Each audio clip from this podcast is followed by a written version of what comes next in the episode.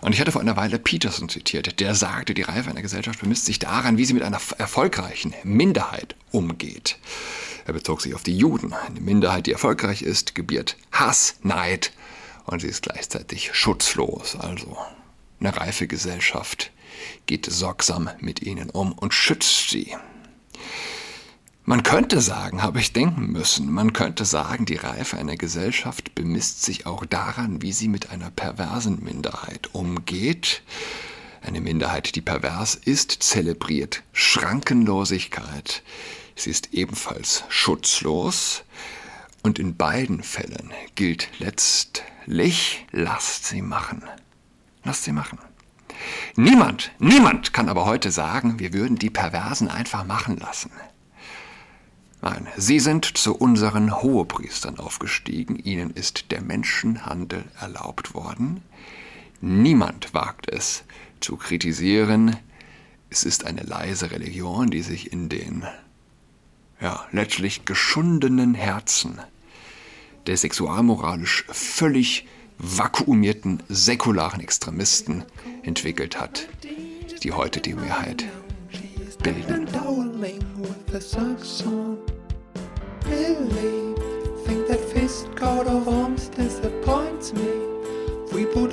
Hallo und herzlich willkommen zu Adrats Podcast. Mein Name ist Julian Adrat und ich begrüße euch zu einer verkürzten Folge. Es sind Ferien, es sind Winterferien. Ähm, ich, war, ich war auf der Demo am Wochenende, auf der Demo gegen Rechts war ich, habe einen Blick mehrere Blicke in den Abgrund getan. Ich habe eine Menge, Menge Videos auf Twitter veröffentlicht.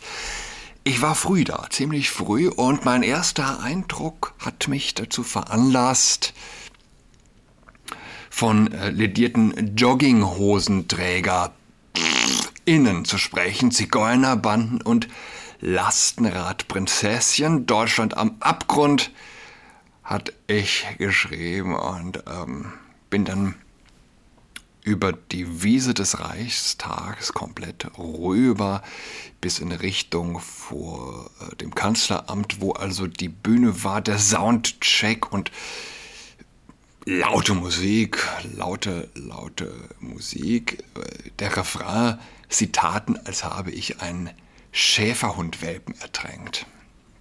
Das ist so die, ähm, der Musikgeschmack. Die Poesie von des Widerstands. Ähm, das, das Allerkrasseste, also ich bin dann durch die Demo durch, gewartet, bis sich der Laden füllt.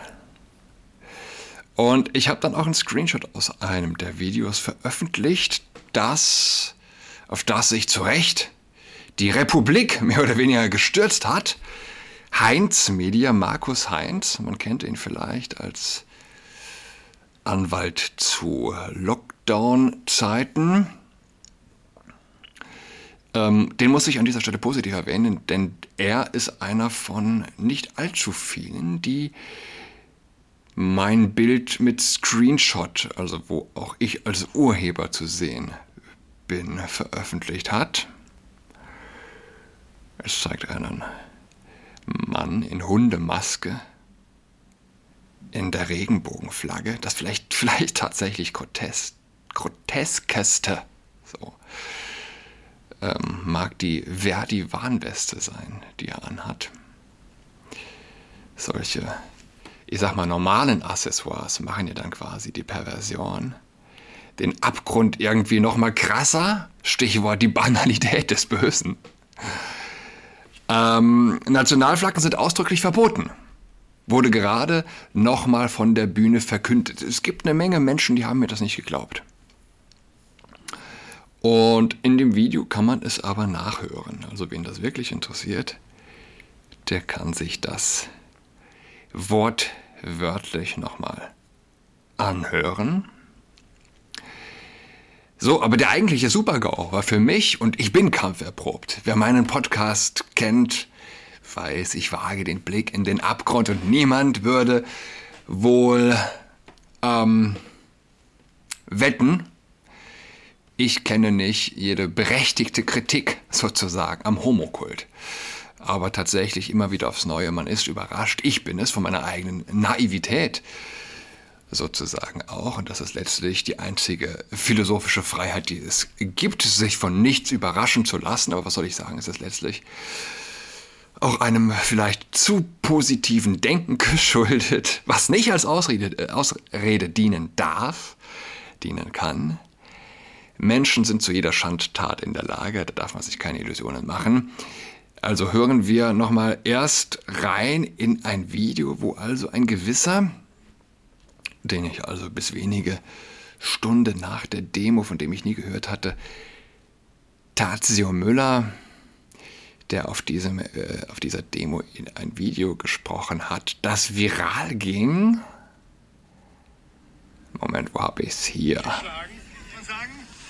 Ihr seid Drecksfaschisten, wenn ihr es nochmal macht, dann treten wir euch die Birne ein. Weil der Faschismus hört nicht auf, Faschismus zu sein, wenn man ihn nicht fragt. Der Faschismus hört nur auf, wenn man ihn zurück in den, die Löcher tritt, wo er rauskommt, den Fuß drauf macht, das zuschüttet und ihn nie wieder rauslässt. So, Faschisten aufs Maul hauen ist ganz wichtig, wenn man für Future kämpft. Faschisten aufs Maul hauen. Oh. und sagen, so. ihr seid Drecksfaschisten, ist ja gut. Los jetzt, okay. Ich hatte ja letzte Woche den Homokult und die Überfremdung als zwei Probleme mit derselben Wurzel benannt. Das ist für viele schwer zu verstehen, aber es ist logisch für den, der intellektuell und moralisch halbwegs wach ist. Hätten wir nicht die Liebe zwischen Mann und Frau zur Beliebigkeit gemacht, hätten wir sie nicht werthaft sozusagen, sinnhaft auf dem Altar der 68er dem Homokult letztlich geopfert, hätten wir schlicht und ergreifend mehr Kinder bekommen, hätten wir kein Problem mit Überfremdung. Der öffentliche, äh, öffentliche nicht der veröffentlichte, der, der, öffentliche Raum wäre nicht von jungen, starken muslimischen Teenagern dominiert, sondern sie, wenn sie sich überhaupt hergetraut hätten, hier bleiben würden, dann, äh, beziehungsweise, denn auch die äh, Menopause-Aktivistinnen, ja, die offensichtlich niemanden im Leben hatten, um den sie sich zu kümmern, hatten, die mit Refugee Welcome Schildern, Testosteron getriebenen Moslems äh, den Empfang bereitet haben. Sie müssten sich, hätten wir also mehr Kinder bekommen, mit der deutschen Mehrheit rumschlagen. Und auch die, wie gesagt, also die Eulen mit den, mit den Schildern hätten wohl was zu tun gehabt hätten wir mehr Kinder. So, äh, insofern ist es einfach, die beiden Probleme als ein Problem der gleichen Wurzel der eigenen Sexualmoral zu erkennen. Auf Sex wollten wir nicht verzichten, aber auf Kinder. Aber wer Sex und Fortpflanzung löst, der lässt auch schwule Kinder adoptieren. Gut, und jetzt geht's weiter. Wie doch immer der Homokult, also vielleicht, man wird sich jetzt wohl denken können, Tazio Müller, in ähm, welchen Kreisen er verkehrt, wenn man so will, äh, macht also der Homokult auf die extremste Weise auf Missstände in der Gesellschaft aufmerksam, könnte man denken. Eben dieses Beispiel, das ich gleich äh, explizit erwähnen will, zeigt die andere Facette, den Rauschgiftmissbrauch. Also, Tazio Müller, auf den ich also über die Demo aufmerksam geworden bin, der sich nennt auf Twitter Faggots for Future. Faggot ist ein abwertender Begriff eigentlich für Schwule, also die Schwule, die Klimaschwulen sozusagen, die Freitagsklimaschwulen. Ich lese von einem Artikel von alexanderwalasch.de, der ist schon, ich glaube, zwei oder sogar schon knapp drei Jahre alt. Crystal Meth, schwule Drogenpartys, Kokain und Klimarettung. Das ZDF Y-Kollektiv produziert eine Legitimation für harte Drogen über Klimarettung und Homosexualität. Eine Grenzüberschreitung, wie sie in der Form auch im deutschen Fernsehen singulär sein dürfte. Tazio Müller. Also der Nazi aufs Maulsprecher ist so etwas wie die graue Eminenz der Klimaaktivisten. Er wird regelmäßig von den Medien befragt, wenn es darum, wenn es darum, wenn es darum geht, Aktionen zu kommentieren, wie zuletzt Straßensperren von Klimaklebern, in deren Folge eine Frau verstarb. Shit happens, hatte damals Tatje Müller dazu getwittert, getweetet. Ähm, so, der Shitstorm ist ausgeblieben. Ein Shitstorm für einen Müller-Auftritt beim öffentlich-rechtlichen YouTube-Format Y-Kollektiv oder wird das dann Y-Kollektiv ausgesprochen? Ich weiß es nicht. Ist bis heute allerdings ausgeblieben. Müller wird dort für seine 30 Minuten lange Dokumentation beobachtet, wie er Crystal Meth, Kokain, Ketamin und andere illegale Drogen einnimmt und 36 Stunden lang mit seinem Ehemann sogenannten Chemsex hat. Chemsex. Ich weiß es nicht, heißt Chemsex oder Chemsex. Vielleicht Geschmackssache, wie so vieles. Ein Shitstorm ist bisher ausgeblieben, eins der großen Mysterien sozusagen der Menschheit in autoritären Systemen. Man denke an die Nazis. Entweder sie lochen die Schwulen ein, bringen sie um, oder sie beten sie an, wie in der heutigen Zeit. Und ich hatte vor einer Weile Peterson zitiert, der sagte, die Reife einer Gesellschaft bemisst sich daran, wie sie mit einer erfolgreichen Minderheit umgeht. Er bezog sich auf die Juden. Eine Minderheit, die erfolgreich ist, gebiert Hass, Neid und sie ist gleichzeitig schutzlos. Also eine reife Gesellschaft geht sorgsam mit ihnen um und schützt sie. Man könnte sagen, habe ich denken müssen, man könnte sagen, die Reife einer Gesellschaft bemisst sich auch daran, wie sie mit einer perversen Minderheit umgeht. Eine Minderheit, die pervers ist, zelebriert Schrankenlosigkeit. Sie ist ebenfalls schutzlos. Und in beiden Fällen gilt letztlich, lasst sie machen. Lasst sie machen. Niemand, niemand kann aber heute sagen, wir würden die Perversen einfach machen lassen. Nein, sie sind zu unseren Hohepriestern aufgestiegen, ihnen ist der Menschenhandel erlaubt worden. Niemand wagt es zu kritisieren. Es ist eine leise Religion, die sich in den ja, letztlich geschundenen Herzen der sexualmoralisch völlig vakuumierten säkularen Extremisten entwickelt hat, die heute die Mehrheit bilden. Die Taz schrieb 2017 über Müller. Tazio Müller ist Klimaaktivist, links und HIV-positiv. HIV-positiv. Ein Gespräch über Schuld und Scham, politische Kämpfe und Eiswürfel im Arsch. Das schwule Magazin queer.de fasst den Inhalt der Sendung in einem Satz zusammen. Die Reportage begleitet das schwule Berliner Ehepaar. Ehepaar Tazio und Wolf in einer Nacht voller Sex und Drogen.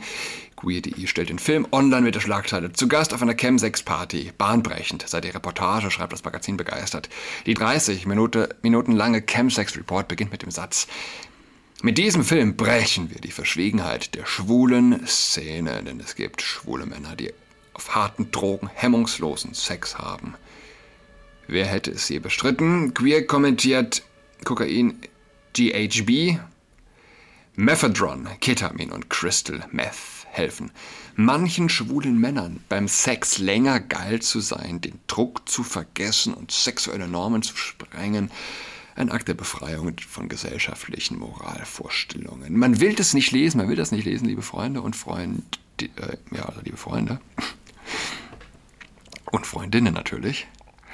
Äh, aber wir finanzieren das ja schließlich mit. Und wer das, was man mitfinanziert, dem muss man ins Auge schauen.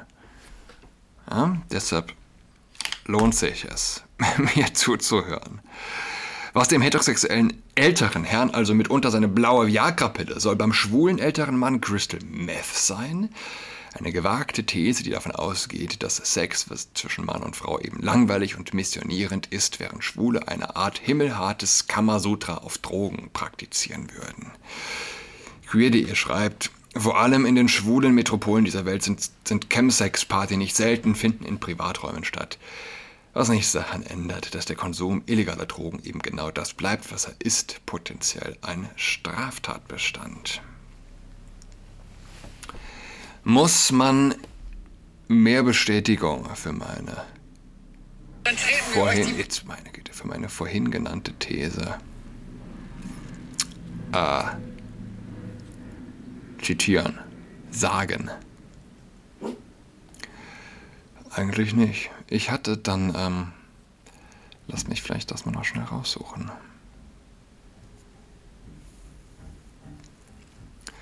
Völlig irre und an mir vorbeigegangen, so meine, so mein Resümee auf X bis gestern bei Wir sind die Brandmauer, wo der schwule Klimanazi öffentlich zu Gewalt gegen Andersdenkende aufruft. Aber warum wundern? Es zeigt gut die anstandslose Melange von Homo- und Klimakult. Was nicht weiter schlimm wäre, wäre es nicht zwangsgebührenfinanziert. Wir alle zahlen für die Propaganda, wir alle zahlen für die Ideologie der Deutschlandhasser und Regenbogen-Ayatollahs, die sich alles erlauben dürfen. Sie werden dafür gefeiert, tagelang im Drogenrausch sich aneinander, aneinander zu vergehen. Sie werden dafür gefeiert, mit Hundemaske und im Tanga neben Kindern einherzulaufen. Und dann hatte ich den Artikel verlinkt, den ich auch nochmal hier im Podcast verlinken werde. Zu und von Alexander Walasch der alles, wirklich alles andere ist als ein homophober Mensch, muss ich an der Stelle nochmal wirklich betonen zu sagen. Ehe wir ändern, ähm, nochmal ganz nochmal eine, eine, eine Sache, die mir am Herzen liegt und die ich auch ja schon im Podcast beschrieben habe. Gestern Abu Chaka wird freigesprochen, Afik Pirinci bekommt neun Monate Knast. Neun Monate Knast. Deutschland, wo bist du? habe ich vorhin gefragt. Für säkulare Extremisten wiegt nur eine Sache schwerer als Ausländerkritik und so kriegen wir jetzt nochmal den, den Kreis rund. Schwulenkritik. Wer beide goldenen Kälber gleichzeitig angreift, macht sich vogelfrei, wie der Fall Akif Pirinci nun zeigt. Das höchste Gut des Rechtsstaates, Meinungsfreiheit, wird geopfert auf dem Altar des Multikulturalismus. Während Gruppenvergewaltiger straflos bleiben, wird eine Kritik an ausländischen Kriminellen mit Knast bestraft. Kaum hätte der scharfsinnige Autor von Die große Verschwulung der deutsche Mann geht schwul arbeiten, anstatt seine Heimat zu verteidigen, sich vorstellen können, dass der Rechtsstaat einmal derart vergewaltigt werden würde, dass man per Sprechakt auf dem Amt sein Geschlecht wechseln kann. Dass mit einem Queerbeauftragten die bunte Republik nun gänzlich droht, in den Regenbogen-Autokratismus zu kippen, der offensichtlich gerechtigkeitsgestörte Amtsrichter, der also dieses Urteil gegen Akif Perinci gesprochen hat, steht nur stellvertretend für eine Armada an Social Justice Juristen, für die Gesinnung über alles geht. Und ich habe auch nochmal verlinkt die Möglichkeit zu spenden. Ja, glaube ja niemand. Ich halte es zumindest für realistisch. Akif Berinci. Neun Monate, liebe Freunde, neun Monate Knast für harsche Wörter. Er nennt sich Schmarotzer. Ja, er nennt äh, sie verantwortlich, Ausländer für bestialische Verbrechen. Neun Monate Knast. Das ist nur möglich, weil er sich auch am anderen goldenen Kalb der säkularen Extremisten vergangen hat. Es gilt umso mehr. Schweig nicht, ich wünsche euch eine schöne Woche. Auf bald. Tschüss. She's got COVID-19, she's tucked in all alone. She is tucked and toweling with a socks on.